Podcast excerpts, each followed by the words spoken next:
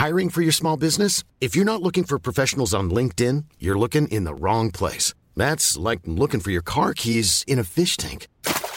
LinkedIn helps you hire professionals you can't find anywhere else, even those who aren't actively searching for a new job but might be open to the perfect role. In a given month, over 70% of LinkedIn users don't even visit other leading job sites. So start looking in the right place. With LinkedIn, you can hire professionals like a professional. Post your free job on linkedin.com slash people today. Heraldo Podcast, un lugar para tus oídos. Noticias del Heraldo de México.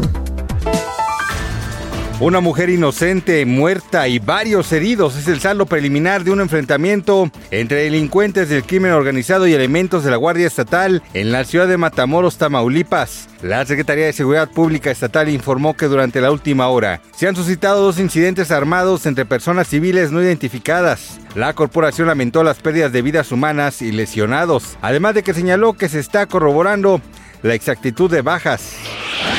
La Secretaría de Seguridad Ciudadana de la Ciudad de México llevó a cabo un conversatorio en el marco del Día Internacional de la Mujer con mujeres policías y activistas para generar un espacio de diálogo abierto y respetuoso entre ambas partes. Ahí se compartieron puntos de vista, experiencias y propuestas para tener manifestaciones seguras para todas. De acuerdo con lo expresado por la jefa de gobierno Claudia Sheinbaum, en la Ciudad de México todas y todos tienen derecho a manifestarse, aunque es deber de su administración garantizar la seguridad de las y los manifestantes en caso de que haya algún tipo de violencia, por lo que se busca mantener la capacitación y espacios de diálogo en la Secretaría para conseguir este objetivo y en especial con miras a la marcha del próximo 8 de marzo.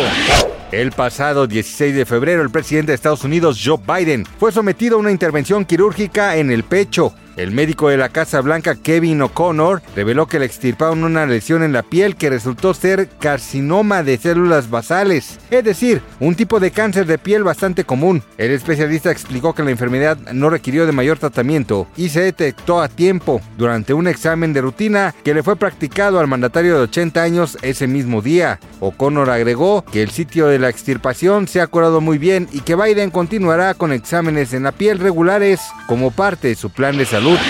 El actor Pascasio López dio sus primeras declaraciones a medios de comunicación después de quedar en libertad tras ser acusado de abuso sexual por Sarah Nichols. En una conferencia de prensa, el histrión de 53 años mostró unos mensajes de su compañera quien lo ha señalado como su presunto agresor y dio su versión de lo que sucedió aquella vez que se reunió con la celebridad, pues aseguró que aunque no eran una pareja, estaban saliendo. El actor Pascasio López quiere ver en la cárcel a las actrices Sarah Nichols y Vanessa Bauche por supuestamente mentir en su contra, lo que ocasionó que estuviera 11 meses en la cárcel, por lo que pretende demandar a ambas por falsedad de declaraciones.